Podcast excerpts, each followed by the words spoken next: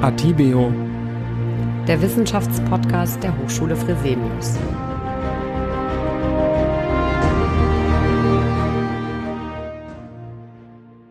Ja, herzlich willkommen, liebe Zuhörerinnen und Zuhörer, zu Atibio, dem Wissenschaftspodcast der Hochschule Fresenius.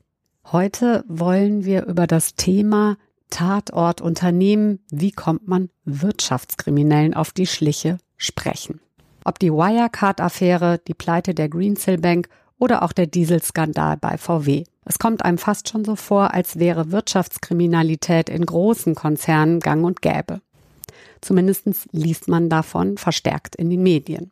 Dieser Tage titelte zum Beispiel tagesschau.de Wirecard-Skandal, BaFin-Chef räumt Versäumnisse ein oder Greensill-Pleite, Kommunen mit Minizinsversprechen gelockt. Diese Skandale schaden nicht nur dem Image und der Glaubwürdigkeit des jeweiligen Unternehmens, es entstehen dadurch auch Kosten, mitunter in Milliardenhöhe und das nicht nur für die Firmen selbst, sondern zum Teil auch für die Steuerzahler.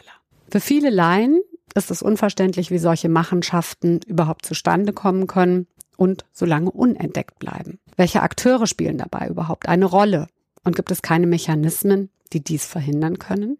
Ich freue mich, dass ich heute einen Experten begrüßen darf, nämlich Professor Dr. Carsten Munschek. Er ist Professor für Wirtschaftsforensik, Accounting, Corporate Finance und Konfliktmanagement an der Hochschule Fresenius in Wiesbaden. Er führt uns heute ein in die diese spannende und mitunter auch schaurige Welt der Wirtschaftskriminellen und erklärt uns, wie man ihnen auf die Schliche kommen kann. Wir werden das Gespräch via Zoom führen, so dass ich mich vorab schon mal dafür entschuldigen möchte, sollte es an der einen oder anderen Stelle zu einer etwas schlechteren Tonqualität kommen. Herzlich willkommen, Herr Munschek. Schön, dass Sie für ein Interview zur Verfügung stehen. Einen wunderschönen guten Tag in die Runde. Und das mache ich natürlich sehr gerne. Herr Munschek, wir haben am Anfang unseres Podcasts immer eine feste Rubrik und die nennt sich Forsch er gefragt. Ähm, darin stellen wir immer drei kurze Fragen an unsere Experten, an unsere Gäste und bitten um drei kurze Antworten, um sie wenigstens ein bisschen von ihrer persönlichen Seite kennenzulernen.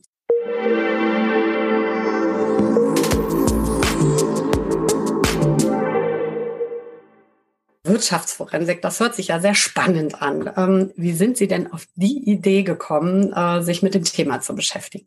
Ja, das hat mit meinen äh, beruflichen Erfahrungen zu tun in internationalen Unternehmen, wo ich äh, leider beruflich über den einen oder anderen Fall gestolpert bin, wo es den Verdacht gab, dass es zu Verbrechen und Verstößen gegen Regeln gekommen ist.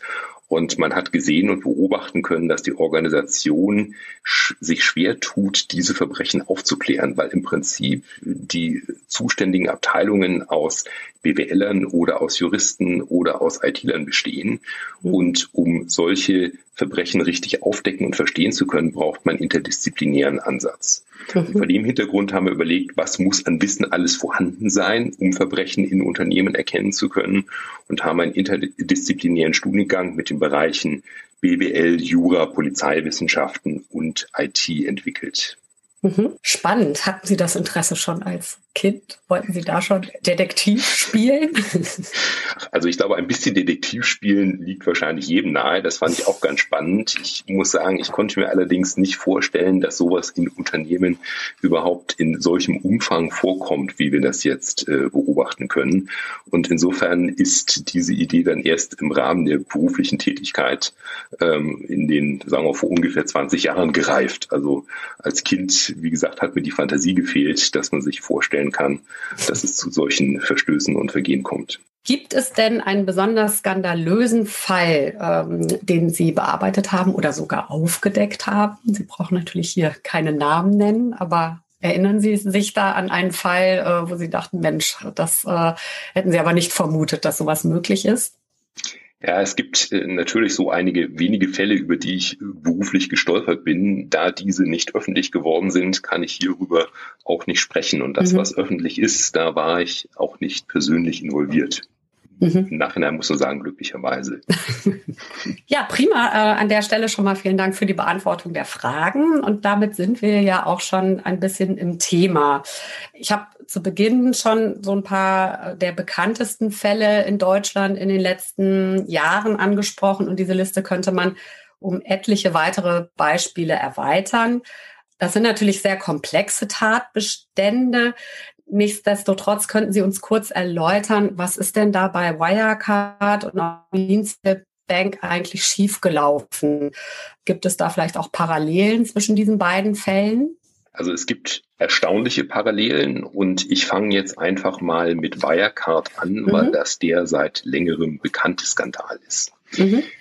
Im Prinzip, was bei Wirecard passiert ist, ist, dass in der Bilanz Vermögen gezeigt worden ist, das dort gar nicht gezeigt hätte werden dürfen.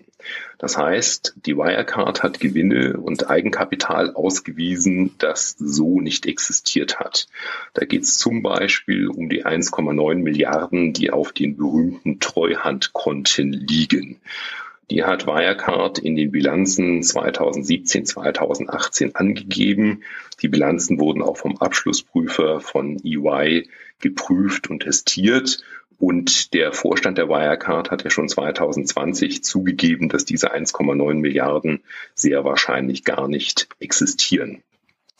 Ähm, außerdem wurden bei Wirecard Investitionen getätigt. Also Wirecard hat zum Beispiel Unternehmen in Asien für einen vermutlich weit überhöhten Preis gekauft. Und wenn man diese beiden Posten vom Eigenkapital abzieht, stellt man fest, dass Wirecard überschuldet ist. Dass also die Schulden größer sind als das Vermögen des Unternehmens. Mhm. Und genau das Gleiche ist bei Greensill auch passiert. Da hat man ein Forderungsportfolio gehabt das etwa zwei Milliarden betragen hätte sollen und etliche hundert Millionen davon fehlen wohl auf jeden Fall. Wenn man das aus dem Vermögen rausrechnet, ist auch hier oder sind auch hier die Schulden größer als das Vermögen. Deshalb haben also beide Unternehmen Insolvenz angemeldet. Mhm. Ähm, in beiden Fällen besteht auch der Verdacht, dass Gewinne gezeigt worden sind, die in dieser Höhe gar nicht existiert haben. Ähm, also insofern haben wir hier wenn man das rein mal von der bilanziellen Betrachtung sieht, relativ große äh, Parallelen zwischen den beiden Unternehmen. Hat man, also konnten die sich das nicht denken, die Manager, dass das irgendwann mal auffliegen könnte? Also, ähm, also das ist jetzt auch sehr laienhaft gefragt, aber ähm, ja, das ist ja schon Betrug im großen Stile. Ähm, da, da, und man weiß doch, dass man ähm, geprüft wird. Ja, das ist auch eine sehr gute Frage. Und hier muss man zwischen Wirecard und Greensill wohl ein Stück unterscheiden. Also bei Wirecard geht die Staatsanwaltschaft München so weit, dass man dem Management bandenmäßigen Betrug vorwirft. Mhm. Das heißt, man geht davon aus, dass mehrere Manager zusammengearbeitet haben um das Vermögen und auch die Gewinnsituation von Wirecard deutlich besser dastehen zu lassen, als es tatsächlich ist. Das heißt also, hier haben wir ähm, sehr wahrscheinlich eine böswillige Absicht des Managements. Bei Greensill kann man das nicht so eindeutig sagen, ob hier bewusst manipuliert worden ist mit der Absicht, äh, Investoren und Gläubiger zu betrügen oder ob man einfach versucht hat, Verluste zu verschleiern und deshalb bei der Abschreibung dieser Forderung nicht vorsichtig genug war. Greensill mhm. ist ja im Vergleich zu Wirecard auch relativ neu und dementsprechend noch nicht so umfassend aufgearbeitet, wie wir das mhm. bei Wirecard kennen. Muss man, wer weiß, was da noch kommt. Ne? Ja, auch das ist aufgedeckt richtig. wird. Ja. Und es soll ja auch einen Untersuchungsausschuss geben und, ähm, und der Untersuchungsausschuss ist ja eine interessante Informationsquelle, wo wir auch über Wirecard viel gelernt haben. Hm. Wobei man auch sagen muss, auch Wirecard ist noch nicht so aufgearbeitet, dass man sagen kann, dass wir haben das alle bis ins Letzte verstanden, was da genau passiert ist. Hm.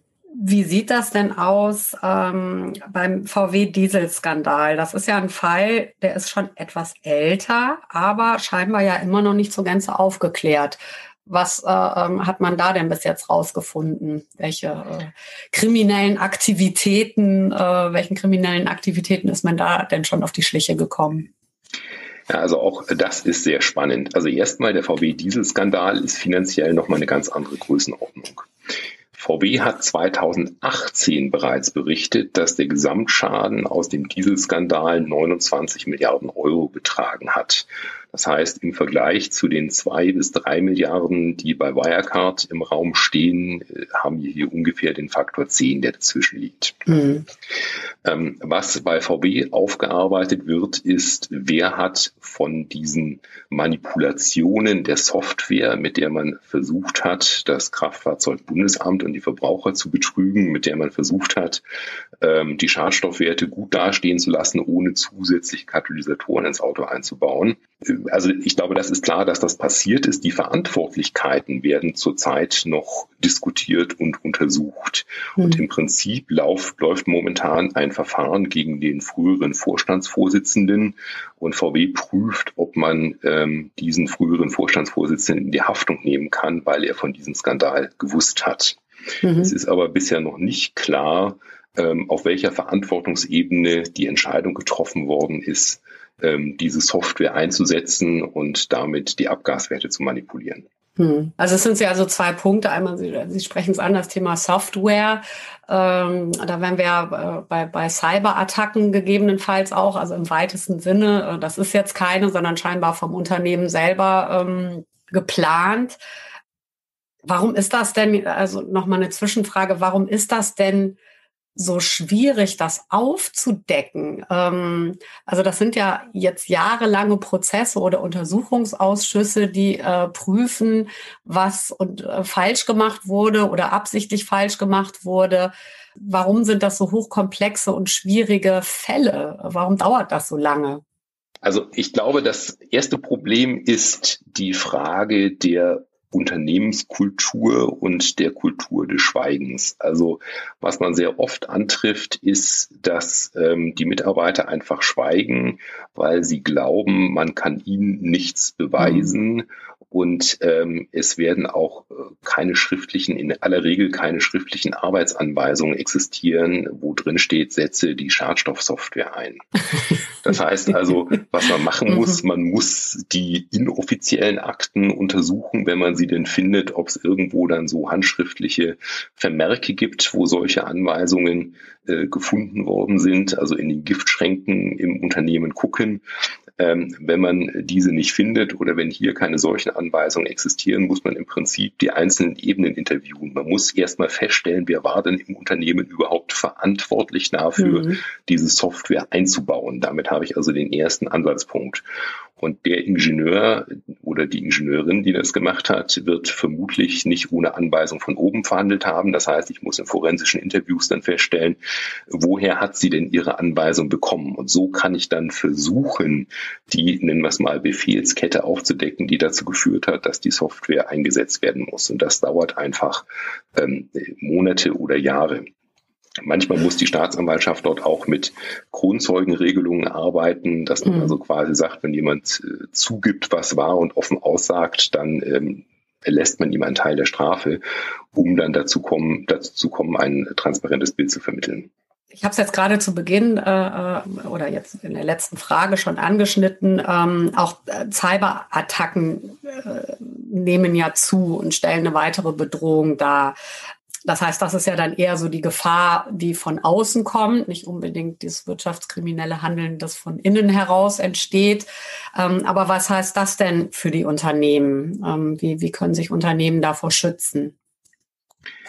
Also, äh, die Cyberattacken heißt ja im Prinzip, dass man Verbrechen mithilfe der IT ausübt. Das ist so die mhm. weitere Definition von Cyberkriminalität. Und wenn man die bisschen engere Definition nimmt, heißt das, dass jemand von außen mithilfe der IT in das IT-System eines Unternehmens eindringt. Und hier haben wir natürlich ähm, einige Schutzmöglichkeiten, die relativ häufig nicht beachtet werden. Es fängt schon damit an, dass Unternehmen immer noch alte Software nutzen. Also denken Sie an das alte Windows-System mit dem Windows 97, was lange genutzt worden ist, obwohl Microsoft schon lange angekündigt hat, das gar nicht mehr zu unterstützen, wo also Sicherheitslücken offensichtlich waren, die Eindringlinge hätten nutzen können. Dann muss ich mir überlegen, dass ich also mindestens eine Firewall einbaue, dass ich also meine IT-Systeme auf dem neuesten Stand halte, immer wieder Software-Updates mache und trotzdem gelingt es dann den Hackern Sicherheitslücken aufzudecken und zu nutzen, so dass es zum Datendiebstahl beispielsweise kommt oder zu Spionageversuchen. Also im Prinzip ist das ein Wettrennen zwischen den Softwareunternehmen, die versuchen müssen, ihre Software so sicher wie möglich zu machen und den Hackern Entwicklern, die bewusst versuchen, dort Lücken zu entdecken. Und hier haben wir natürlich auch das Thema, dass einige Unternehmen äh, über Sicherheitslücken erst dann berichten, wenn es sowieso durchgesickert ist. Das heißt, da bestand ein paar Wochen eine offene Tür für das Unternehmen. Hm. Und last but not least ist natürlich die IT eine Geschichte, wo ich äh, Experten brauche und ich kann aus dem Studiengang berichten, IT-Sicherheitsexperten sind momentan außerordentlich gefragt mhm. und nicht einfach zu finden. Also insofern besteht da auch ähm, äh, das Problem für Unternehmen, entsprechende Menschen einzustellen, um die IT-Sicherheit äh, gegen Cyberforensik herzustellen. Können Sie mal ein Beispiel nennen? Also von einer, einer, muss ja nicht immer direkt so ein Riesen, muss ja nicht direkt das Beispiel Facebook wurde gehackt oder so sein, sondern äh, äh, was könnten so kleinere Probleme sein, die auf Unternehmen zukommen können in Sachen Cyberattacken? Also kleinere Unternehmen, äh, kleinere Probleme äh, können zum Beispiel sein, das, was wir in dreifacher Form bei ähm, Unternehmen in Deutschland gesehen haben, dass jemand mit Social Engineering sich in betrügerischer Absicht Geld erschwindelt. Ah ja. Das heißt okay. also, da haben wir einen Hacker, der hackt sich in das E-Mail-Account des Vorstandsvorsitzenden ein und schickt von dort eine E-Mail an das Rechnungswesen mit der Bitte, 40 Millionen nach Hongkong zu überweisen. Okay. Und äh, das ist in drei Fällen auch passiert, dass es zu Schäden zwischen 30 und 40 Millionen kam. Ähm, in dieser E-Mail stand dann natürlich drin, äh, das ist hochvertraulich, sprich mich keinesfalls darauf an, wenn du mich siehst, äh, mach das Ganze sofort, äh, damit der Deal auch stattfinden kann. Also man versucht hier die handelnden Personen unter Druck zu setzen und ähm, so kann man, äh, so ist, äh, haben sich Hacker mit Social Engineering Geld erschwindelt. Dann gibt's natürlich die Möglichkeiten, ähm, wie wir das in Unikliniken erlebt haben oder beim ähm, Ampelsystem in Frankfurt oder bei der Bahn, dass man Server lahmlegt, ähm, indem man Schadstoffsoftware einschleust und erst gegen Zahlung einer Geldsumme bereit ist, dann diese Schadstoffsoftware wieder zu löschen oder zumindest so äh, rückgängig zu machen, dass die Systeme wieder funktionieren.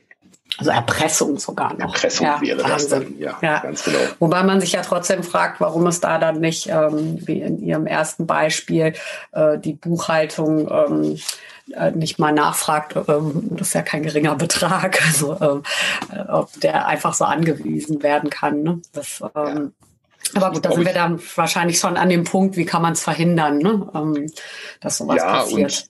Eine ganz kurze Antwort ist, das ist eine Frage der Unternehmenskultur. Wenn da mhm. also eine offene Kommunikationskultur herrscht, dann wird die Buchhalterin das natürlich machen. Mhm. Ich muss sagen, ich habe das Glück gehabt, immer für Unternehmen zu arbeiten, wo man auch den Vorstand in solchen Fällen ansprechen konnte und äh, wo das offen genug war. Ich habe aber mhm. auch Kulturen kennengelernt, da herrschte so eine Unternehmenskultur der Angst, dass das unvorstellbar mhm. war, ähm, an einen Geschäftsführer oder an einen Vorstand heranzutreten. Und das ermöglicht dann natürlich äh, solche Vorfälle. Ja. Welche, welcher Schaden entsteht denn dadurch? Also für die Unternehmen oder auch für die gesamte deutsche Wirtschaft? Sie haben vorhin ja schon viel über Zahlen gesprochen in Milliardenhöhe. Kann man das also, beziffern? Mhm. Also die, wenn man jetzt mal den Gesamtschaden durch Wirtschaftskriminalität sieht, dann gibt es zwei interessante Anhaltspunkte in Deutschland. Das eine ist die Studie von Bitkom, das ist der Verband der digitalen Wirtschaft. Mhm. Die haben also eine große Umfrage gestartet und kommen auf rund 100 Milliarden Euro Schaden pro wow. Jahr in deutschen Unternehmen. Und dabei mhm. hat man nur nach den drei häufigsten Verbrechensformen gefragt. Mhm. Wenn man sich die Polizeistatistiken anguckt, dann werden der Polizei knapp drei Milliarden Schaden gemeldet. Das ist im Jahr 2019 gewesen. Allerdings machten Wirtschaftsverbrechen etwa die Hälfte der Schadenssumme der Verbrechen in Deutschland aus. Also auch wenn wir hier nur über ein bis zwei Prozent aller Verbrechen reden, sind, ist das ungefähr die Hälfte der Schadenssumme. Das heißt also rein vom, vom Wert her, ähm, von der Verhinderung von Vermögensschäden ist das der interessanteste Ansatzpunkt für die, für die Polizeiarbeit. Aber das, das heißt, es werden dann weniger, es kommt zu weniger Anzeigen oder die weniger Fälle landen bei der Polizei. Also oder werden angezeigt. Ja, also wir haben, glaube ich, eine Mischung aus mindestens zwei Effekten. Also etliche Fälle, man vermutet ungefähr die Hälfte, werden gar nicht zur Anzeige gebracht. Das zweite ist, mhm. die Polizeistatistik berechnet den Schaden ja auch anders. Also die Polizeistatistik erfasst den unmittelbaren Schaden auf Basis dessen, was die Unternehmen angeben. Mhm. Bitkom fragt ja auch quasi nach den Folgeschäden. Also mhm, unter okay. anderem, wie viel Kosten musstet ihr aufwenden, um Anwälte einzustellen, interne Ermittlungsverfahren ähm, einzuleiten und ähnliches. Und das macht rund ein Drittel der Schadensumme aus äh, nach ja. der Bitkom-Statistik. Täuscht mich denn der Eindruck oder hat die Wirtschaftskriminalität zugenommen? Also gibt es dazu Statistiken und wie sind die zu bewerten? Also die gibt's auch und äh, auch hier hat Bitkom die umfassendste Umfrage gemacht. 2015 und 2017 hat noch die Hälfte aller Unternehmen angegeben, dass sie von Wirtschaftskriminalität betroffen sind. 2019 waren das schon 75 Prozent. Das bezieht sich jetzt auf Deutschland. Mhm. Was man interessanterweise sieht, während früher kleine und mittlere Unternehmen gedacht haben, ach, bei uns ist eh nicht so viel zu holen, wir sind geschützt, ähm, schützen sich die Großen immer besser, so dass sich die Verbrechen jetzt auch immer häufiger gegen kleinere und mittlere Unternehmen, die eben nicht so gut geschützt sind, richten. Ah ja. Weltweit kann man sagen, ähm, dass mindestens die Hälfte aller Organisationen, also nicht nur Unternehmen, sondern auch NGOs oder andere Institutionen oder Behörden von Wirtschaftskriminalität betroffen sind. Hm. Ja gut, das ist ja häufig dann wahrscheinlich auch auf internationaler Ebene, weil viele große Konzerne ja international aufgestellt sind. Ne? Ähm, und wenn es dann den Briefkasten Tochtergesellschaften äh, irgendwo äh, in Panama oder so gibt, dann ähm, ne, ist es äh, wahrscheinlich sogar Fall, oder? Dass, äh, dass es eben auf internationaler Bühne oder Ebene stattfindet. Naja, also, oder kann man das so gar nicht sagen? Also Statistiken, die das so untermauern, ähm, kenne ich jetzt nicht, was wahrscheinlich mhm. auch daran liegt, dass es sehr schwer ist, internationale Vergleiche zu fassen. Also was Bitkom hier für Deutschland gemacht hat, ist schon eine sehr aufwendige Umfrage und die auf globaler Basis aufzuziehen, ist, äh, wäre wohl ein erheblicher Kostenfaktor, mhm. für den man jetzt erstmal einen Sponsor finden müsste. Mhm. Natürlich ist klar, je internationaler das Ganze wird, desto ähm, höher ist grundsätzlich erstmal das Risiko. Also man denke mal allein an das Thema Bestechung, wo wir in Deutschland noch relativ gut dastehen, wo wir aber auch auf Basis von Untersuchungen wissen, dass es andere Länder, andere Regionen gibt, wo Bestechung eine deutlich höhere Rolle spielt, weil man einfach die, die Maßstäbe nicht so eng auslegt, wie das ja. hier bei uns richtigerweise der Fall ist. Bei, bei Wirecard und auch bei der Green Sill Bankaffäre hat ja auch die Politik, also namentlich die BaFin, Fehler eingeräumt. Ähm, welche Rolle spielt denn die Bundesanstalt für Finanzdienstleistungsaufsicht? Langes Wort. Ähm, also was müsste auf politischer Ebene verbessert werden? Also es ist ja nicht nur, dass das äh, seitens der Unternehmen ähm, man irgendwie gucken muss. Und Sie sagten es ja, dass viele große Konzerne sich da immer besser aufstellen. Aber was muss denn von Ihrer Meinung nach äh, äh seitens der Politik verbessert werden?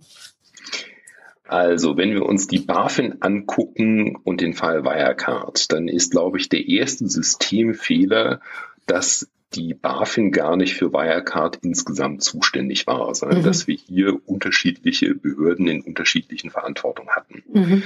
Wirecard ist ein Konzern mit knapp 60 Tochtergesellschaften, von denen ist eine eine Bank. Und die BaFin hat sich nur für die Bank zuständig erklärt und nicht für den gesamten Konzern.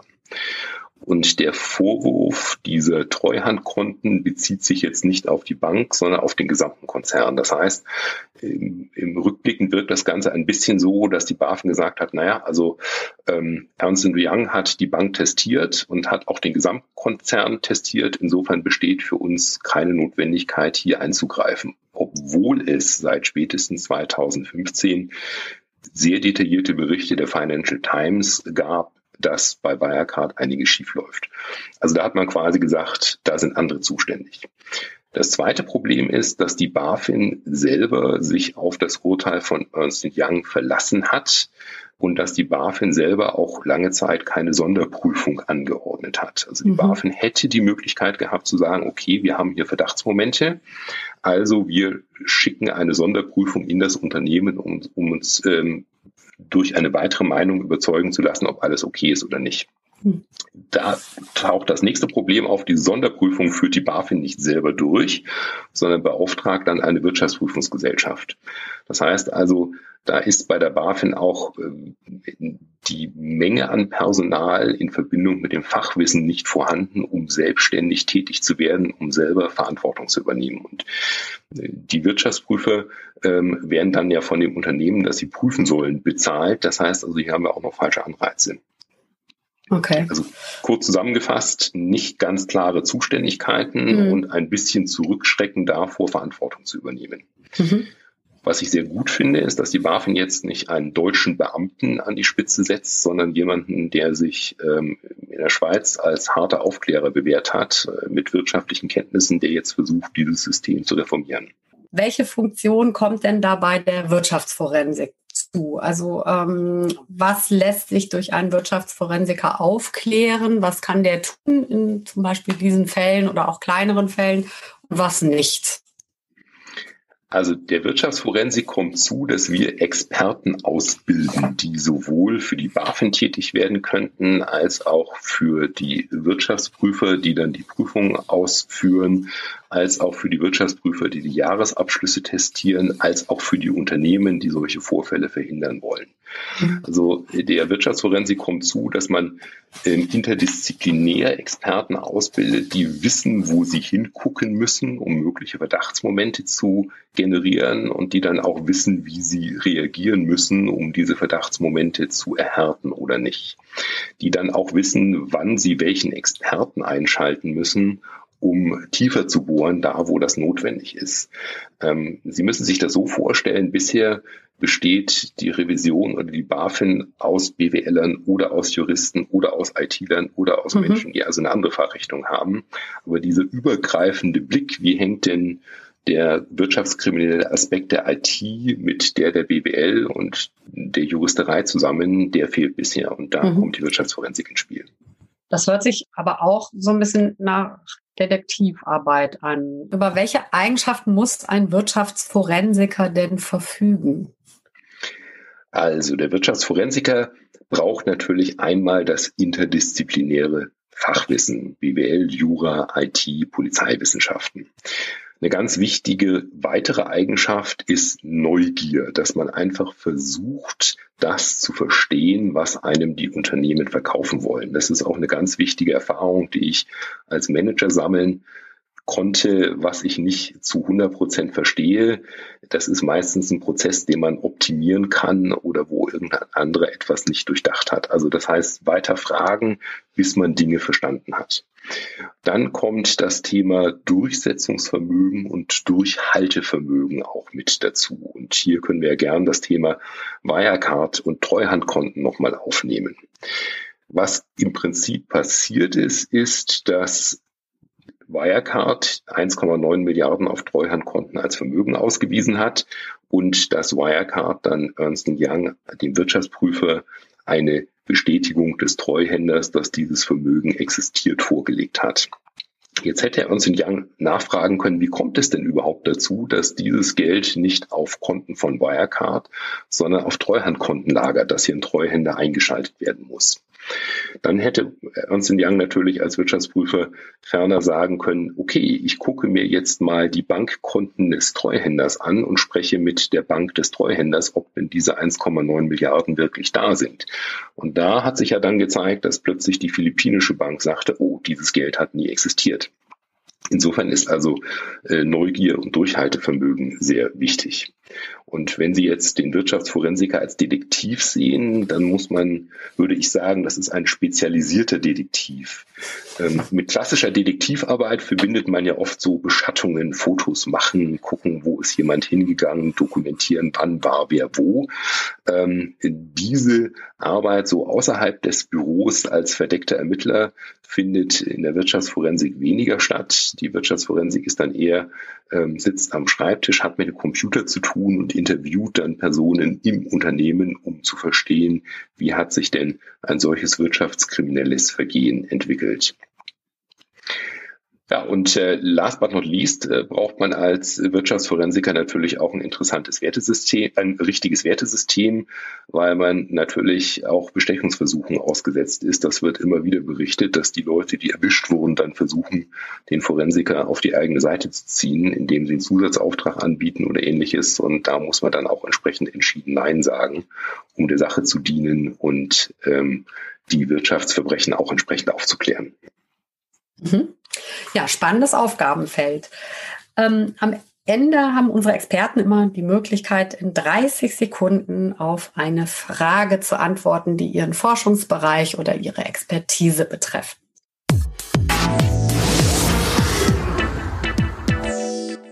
Ihre Frage lautet, was sollen deutsche Unternehmen und die Politik tun, um Wirtschaftskriminalität zu verhindern? Dann fangen wir mal mit den deutschen Unternehmen an. Die deutschen Unternehmen sollten ihr Risikomanagement neu denken. Das Risikomanagement ist bisher auf verschiedene Bereiche verteilt, die sich Compliance, Risikocontrolling, Risikomanagement, interne Revision, interne Ermittlung nennen. Und hier sollte man überlegen, ob man diese Kompetenzen nicht bündelt. Man sollte auch den interdisziplinären Ansatz, über den wir schon gesprochen haben, verfolgen, um übergreifend zu denken. Und ich glaube, in der Politik ist es ganz wichtig, dass man Verantwortlichkeiten klärt dass man auch Behörden die Möglichkeit gibt, ihre Verantwortlichkeiten so umfassend zu definieren, dass man wirklich wirksam Kontrolle ausüben kann. Die BaFin da war ja eine lange Zeit nicht klar, darf sie nur die Bank von Wirecard kontrollieren oder Wirecard insgesamt. Und man sollte auch aufhören, die Verantwortlichkeiten auf Dritte zu stützen, so wie die BaFin das getan hat und gesagt hat, der 2018er Abschluss war ja für Wirtschaftsprüfer testiert von Wirecard. Ähm, und damit brauchen wir gar nicht weiter zu prüfen, sondern man sollte vorsichtiger und früher anfangen, sich davon zu überzeugen, ähm, ob alles in Ordnung ist, vor allem wenn es Gerüchte und wenn es starke Kursgewinne gibt, so wie wir das bei, bei Wirecard beispielsweise gesehen haben. Ja, prima. Ein knackiges Plädoyer. Vielen Dank äh, auch für das interessante Gespräch, für das interessante Interview und für die Erkenntnisse. Sehr gerne. Schön, dass Sie da waren. Ja, und vielen lieben Dank, liebe Zuhörerinnen und Zuhörer, dass Sie zugehört haben. Sie können unseren Podcast gerne abonnieren, überall, wo es Podcasts gibt und eben auch auf unserer Homepage www.hs-fresenius.de. Und ich freue mich, wenn Sie beim nächsten Mal wieder zuhören. Bis dahin, alles Gute. Tschüss. Atibeo der Wissenschaftspodcast der Hochschule Fresenius.